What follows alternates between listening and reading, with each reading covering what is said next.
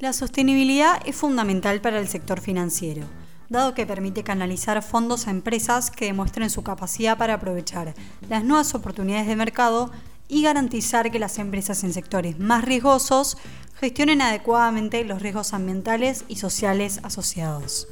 Es por eso que hoy escucharán hablar sobre entidades financieras y el medio ambiente.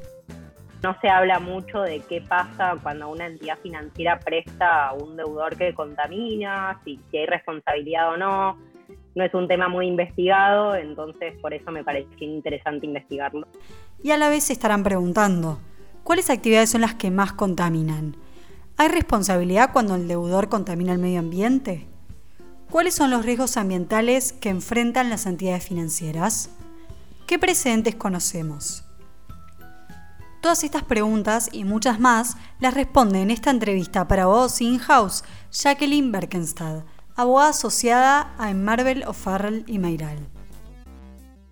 Hola Jacqueline, ¿cómo estás? Gracias por acompañarnos en estos ciclos de actualización. Sé que tu tiempo es muy valioso y desde ya agradecemos tu, tu disponibilidad para conversar con nosotros estos 20 minutos sobre este tema tan interesante. Antes de comenzar con las preguntas, quisiera un poco a la audiencia contarles que Jackie Berkenstadt es, como decía bien Tamara, asociada a la firma Marval O'Farrell Mayral, es egresada de la Universidad de Belgrano, ha realizado una diplomatura en Mercado de Capitales de la Universidad del SEMA, máster en Derecho Empresario de la Universidad de San Andrés y posgrado en Derecho Bancario de la UCA. El motivo por el cual eh, hoy estamos aquí reunidos con, con Jacqueline es para conversar un poco sobre un artículo que ella publicó denominado Medio Ambiente y Entidades Financieras y la responsabilidad que las entidades financieras tienen en este, en, este, en este tema. Y la verdad que el tema despertó mi interés y esto, bueno, motivó contactarnos con Jacqueline, quien gentilmente agradeció para acceder a este podcast. ¿Cómo estás, Jacqueline? Hola Pablo, Tamara. Bueno, muchas gracias por la convocatoria, por la oportunidad de participar en este podcast con ustedes. Para mí es un placer. Así que gracias en primer lugar. Muy bien. Eh, como bien contabas, este es un artículo que despertó mi interés porque no se habla mucho de qué pasa cuando una entidad financiera presta a un deudor que contamina, si, si hay responsabilidad o no no es un tema muy investigado, entonces por eso me pareció interesante investigarlo y bueno, de ahí salió la publicación. Bueno, parece que dio resultado porque despertó mi interés y hoy estamos acá conversando, así que muy bien. bueno, muchas gracias. Entonces, bueno, la, primera pregunta que, que, debería hacerte para ir un poco de lo general a lo particular es, ¿cuáles son los riesgos ambientales que enfrentan las entidades financieras? Bueno, en primer lugar quería comentarte que jurisprudencialmente no, no existen mucho, son construcciones doctrinarias y la doctrina identifica tres riesgos principales de las entidades financieras. El primero es el riesgo de crédito, que es qué pasa cuando una entidad financiera o un banco presta a un deudor y ese deudor en algún momento le ponen una sanción o una multa por incumplimiento de normas ambientales, entonces por eso capaz el deudor no puede pagar y ahí está el riesgo de crédito. El segundo riesgo que yo identifiqué y también identifica la doctrina es el riesgo de la garantía. Eh, por ejemplo, cuando a un banco le dan como garantía de un préstamo una hipoteca sobre, por ejemplo, un campo que eh, tenga residuos peligrosos. Entonces, ¿el banco es responsable ahí frente al daño ambiental que producen esos residuos peligrosos o no? Y el tercer riesgo, que es el riesgo más difícil para los bancos de subsanar sobre todo, es el riesgo reputacional, que es cuando estos temas salen a la luz y hay una oposición social hacia el banco eh, por esos daños al medio ambiente. Qué interesante. ¿Y, cuáles serían, ¿no? si uno pudiera identificar aquellas actividades, eh, más allá de las que no uno, uno escucha, ¿no? Pero no, no quiero mencionar ninguna actividad en particular, pero ¿cuáles son aquellas actividades que uno percibe como altamente contaminantes o donde este riesgo que vos mencionabas habría que ponerle la lupa? para mí son tres estas actividades, sobre todo en relación a las entidades financieras. El primero, bueno, tienen que ver también con estos tres riesgos que mencionaba antes. La primera es cuando el banco actúa como prestamista frente a un deudor que, contamina y que el banco capaz tiene conocimiento de que con su actividad principal va a contaminar el medio ambiente. El segundo es esto de la garantía, por ejemplo, cuando hay un campo hipotecado que tiene residuos peligrosos o el banco tiene como garantía una prenda de acciones de la sociedad y eh, sabe que el objeto social es contaminante. Y el tercero son los project finance, que ahí la discusión es un poco más profunda porque son proyectos de infraestructura de gran envergadura que en general no hay mucho más eh, de dónde cobrarse el banco que del proyecto en sí y son a muy largo plazo y por eso los bancos en general tienen una participación mucho más activa porque lo que les interesa es cobrar del activo que genere ese proyecto. Entiendo perfectamente. Y en tu experiencia o en lo que has leído, ¿no? Em, este tipo de riesgo se podría llegar como a mitigar o a, no sé, a compensar con un, imagino yo, un side letter, un indemnity letter, una póliza de caución, un seguro. ¿Cómo lo ves eso?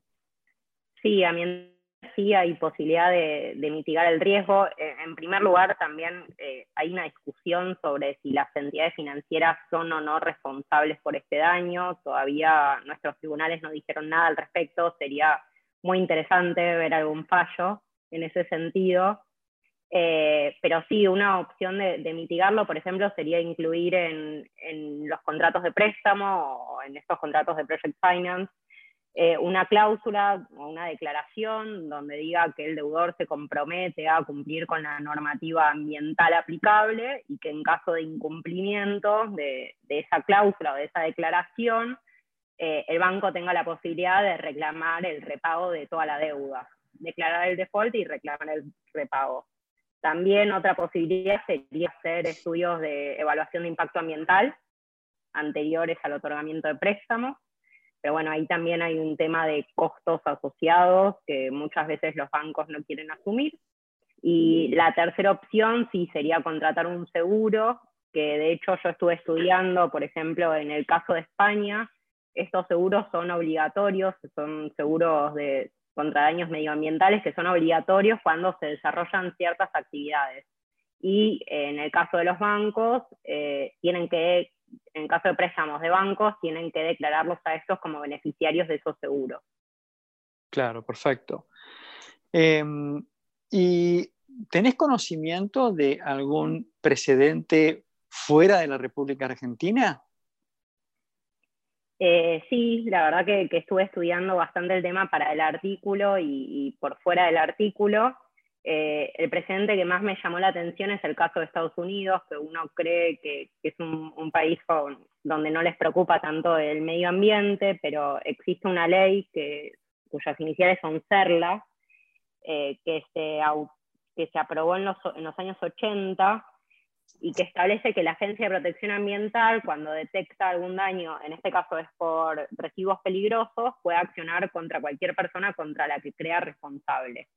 Y en el caso de Estados Unidos sí hay jurisprudencia, tanto de la Corte Suprema como de, cortes, eh, de cortes de los distritos, donde se establece que eh, los bancos sí fueron responsables por los daños ambientales, pero en estos casos, en la mayoría lo que pasaba era que los bancos terminaban ejecutando la garantía y quedándose con la cosa riesgosa o contaminante, y por eso como dueños o guardián de la cosa se los consideraba responsables. Qué interesante, porque en definitiva todo lo que nos estás contando lo que implica es que, digamos, en financiamientos, estamos hablando de financiamientos grandes, ¿no? Implica que el banco, digamos, cuando hace el due diligence del deudor, va a tener que necesariamente meterse en este campo, ¿no? En el campo del medio ambiente. Claramente, es un capítulo de due diligence muy importante. Sí, e, es un capítulo muy importante que en general los bancos en Argentina no lo están haciendo hoy en día pero sería muy interesante que, lo empiecen a hacer. También eh, en estos últimos años hubo como un auge de lo que se llama impact investing, entonces el mundo está, yo entiendo, virando para esas inversiones que se consideran social o ambientalmente aceptables. Sí, de hecho, eh, en un anterior podcast que tuvimos este, hace unos días atrás con una abogada del Paraguay, justamente hablamos de la primera emisión por 300 millones de dólares de un bono green de una entidad financiera paraguaya, ¿no? Primer bono green de una entidad financiera de América Latina. Y justamente lo que ella nos compartía era esto de que habían tenido una sobresuscripción más allá de los 300 millones. Así que claramente hay una inclinación del mercado a, este, a, estos, este tipo de productos y a que, eh, digamos, em, bueno, entre las finanzas y el medio ambiente haya como una, haya una, una, una relación virtuosa, ¿no? Eh, vos, dentro de lo que has este, analizado y estudiado y un poco a la luz del código, ¿no? ¿Vos ves en esto como algún tipo de relación entre eh, conexidad contractual y responsabilidad solidaria de la entidad financiera por daño ambiental? Eh, sí, a eso, a eso apuntaba un poco el, punto del, trabajo y lo que investigué. A mi entender, y, siguiendo un poco lo que dice Alegría a comparación de otros doctrinarios, hoy en día no, no se le puede, no se puede establecer que una entidad financiera es responsable por los daños de, de, un deudor o por solamente prestar el dinero cuando no tiene ningún, ningún control sobre la actividad del deudor. Eh, lo que sí eh, existe una responsabilidad de la entidad financiera y ahí sí es solidariamente responsable con el deudor o con el dueño o guardián, que en este caso por eh, la guarda o la custodia de la cosa riesgosa, en el caso de las garantías. Pero en el resto de los casos veo muy difícil que se pueda establecer una responsabilidad solidaria de las entidades financieras por estos daños que producen los deudores. Muy bien. ¿Y, ¿Y, la responsabilidad de las entidades financieras es solamente de aquellas entidades financieras que otorgan el préstamo o mira la pregunta que te voy a hacer, ¿no? O también abarcaría, suponete, una emisión masiva, ¿no? Una emisión, la ON, este, una entidad financiera que actúe como, como underwriter. ¿También podría llegar a alcanzar a un underwriter este riesgo? ¿Vos cómo lo ves? Eh, a mi entender, en el caso del underwriter o del colocador o organizador de una emisión de, obligaciones negociables, únicamente sería responsable el banco o, la entidad financiera en caso de que en el prospecto no se describan en los factores de riesgo cuáles son los riesgos asociados a la actividad de la empresa y que en esos riesgos se describa un riesgo ambiental. Pero si si existe ese riesgo y no se describió, yo entiendo que sí puede haber responsabilidad de los colocadores o underwriters. Perfecto. Perfecto. Tiene que ver ahí más con un tema de, disclosure de información en el, documento de, oferta pública. Muy bien, perfecto. responsabilidad de los bancos por otorgamiento de financiamiento a actividades, digamos, riesgosas desde, lo, desde, desde la perspectiva del medio ambiente. Esto eh, en verdad hace que los bancos, bueno, un poco lo mencionábamos antes, ¿no? Van a tener que ser cada vez más, más cautelosos con el otorgamiento de préstamos a aquellas actividades que, bueno, que todos creemos de alguna manera que son más o menos contaminantes, ¿no? que va desde mineras, petroleras, este, bueno, y, cualquier otra que ande por ahí dando vueltas. ¿Vos cómo, esto cómo lo ves? Sí, de, hecho, un poco el interés eh, mío en estudiar este tema surgió por, por el fallo Mendoza, que, bueno, ya, la mayoría lo, debe conocer, que, en el cual se, se encontró culpable o sí, se, se responsabilizó a las empresas que están en Food por contaminación del riachuelo y por lo tanto todos los daños. Y mi pregunta es, Eh, de ahí, ¿cuánto en realidad fue financiado por la propia empresa y cuánto fue financiado por entidades financieras locales o internacionales? Porque muchas empresas son empresas grandes, son petroleras eh, en ese polo. Eh, pero sí, esa, esa era la pregunta que, que se me vino a la cabeza cuando armé este trabajo y, y básicamente yo entiendo que por el crédito hoy en día que dan, no, no hay una responsabilidad. Sí hay una, hay una doctrina muy interesante que viene de lo que dice la Unión Europea y también viene un poco del, del campo del análisis económico del derecho, que dice que cuando una evaluación de impacto ambiental no es requerida, pero el costo de dicha evaluación es menor al daño ambiental, entonces ahí sí hay responsabilidad de las entidades financieras porque el costo es menor al daño. Entonces se entiende que la, entidad financiera debería haber afrontado el costo de realizar una evaluación ambiental por más de que no eh, fuera obligatoria. Interesante. Em, ¿Vos eh, sabés de, o conocés si efectivamente en la República Argentina el Banco Central o la Comisión Nacional de Valores están como no sé, analizando algún tipo de proyecto como para esto reglamentarlo o preverlo? Entiendo que no, eh, por lo que, lo que conozco entiendo que no. Sé que la, CNB, por ejemplo, está eh, muy interiorizada en el desarrollo de proyectos verdes, ahora lanzó una nueva normativa sobre fideicomisos de infraestructura, bonos verdes, de hecho, bueno, la bolsa también lanzó un índice de, empresas que cumplen con, el reporte de sustentabilidad, pero entiendo que son, van a ser más normas de soft law, de cumplimiento voluntario, que obligatorio. Bueno, en realidad sí, ¿no? Deberían ser normas soft law más que normas duras, este, porque en algún punto al menos por lo que entiendo también de lo que ocurre en, todo lo que tiene que ver con green bonds, eh, el marco regulatorio también es soft law en un 100%. Exacto, sí, sí, si vos querés emitir, tenés que, ir por esa normativa y te adecuás a, la normativa para emitir. Eh, de hecho, bueno, de, de, estas normas de soft law, a mí leí e investigué y me interesó mucho unas normas que se llaman los principios de Ecuador, que fueron adoptados por ciento y pico de entidades financieras a lo largo del mundo, de más de 30 países, entre las cuales, por ejemplo, se encuentra el Santander, el BBVA, Itaú y otros bancos bastante reconocidos, que son principios de adhesión voluntaria por los cuales eh, estas entidades financieras lo que dicen es, nosotros nos vamos a comprometer a em, revisar y hacer una debida, diligencia para tratar de contrarrestar o de que los proyectos que financiemos eh, no corran con riesgos ambientales o sociales.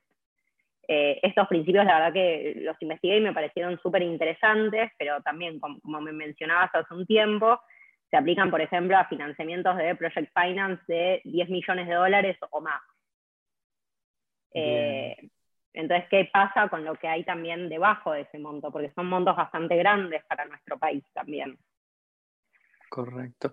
Y yo acá, Jacqueline, quisiera hacerte una pregunta que es medio tricky, pero que hagamos el ejercicio. A ver, lo siguiente, que es, este, porque una cosa es que una entidad financiera financie un proyecto específico, donde, bueno, puede haber un estudio de impacto medioambiental, eh, y otra cosa es que una entidad financiera financie a una empresa, ¿no? y el financiamiento sea para capital de trabajo, ¿me seguís?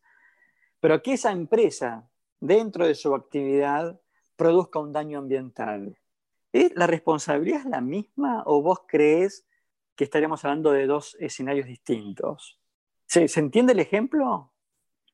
Sí, creo que lo entiendo. Por un lado es un proyecto que en sí contamina y por otro lado es una empresa que se le presta para capital de trabajo sin un fin específico y que como resultado de ese fin amplio termina contaminando. Correcto. Eh, para mí ahí la responsabilidad no es la misma porque la entidad financiera en el primer caso puede llegar a prever, eh, haciendo un análisis no muy profundo, los posibles riesgos ambientales y sociales de la operación.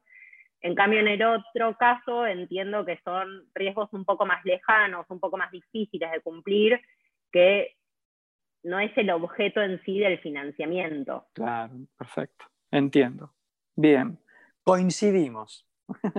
Bueno, este, bueno.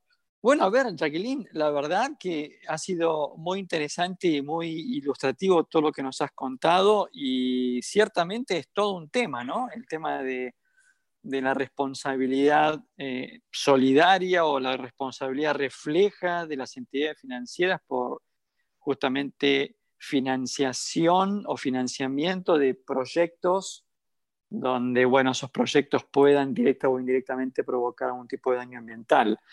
Eh, la verdad, bueno, Jacqueline, no sé si vos querés agregar algo más, pero por mi, por mi lado, este, me resultó muy útil lo todo lo hablado contigo. Bueno, muchas gracias. Eh, por mi parte, no, la verdad que me parece un tema que está recién empezando a desarrollarse en nuestro país y me parece importante bueno, con, las nuevas generaciones y con todo lo que está pasando en el mundo, que, prestemos atención a estos riesgos eh, y tratemos de mitigarlo en la medida de lo posible. Eh, pero eso, así que gracias de nuevo por la oportunidad. Jacqueline, gracias por, no, a vos por habernos prestado tu tiempo. Um, hemos conversado con Jacqueline Benkenstadt, abogada del estudio Marvel Farrell y Mayral, quien nos ilustró sobre responsabilidad de entidades financieras por daño ambiental. Los esperamos en un próximo podcast de temas de actualidad para la revista Abogados In-House.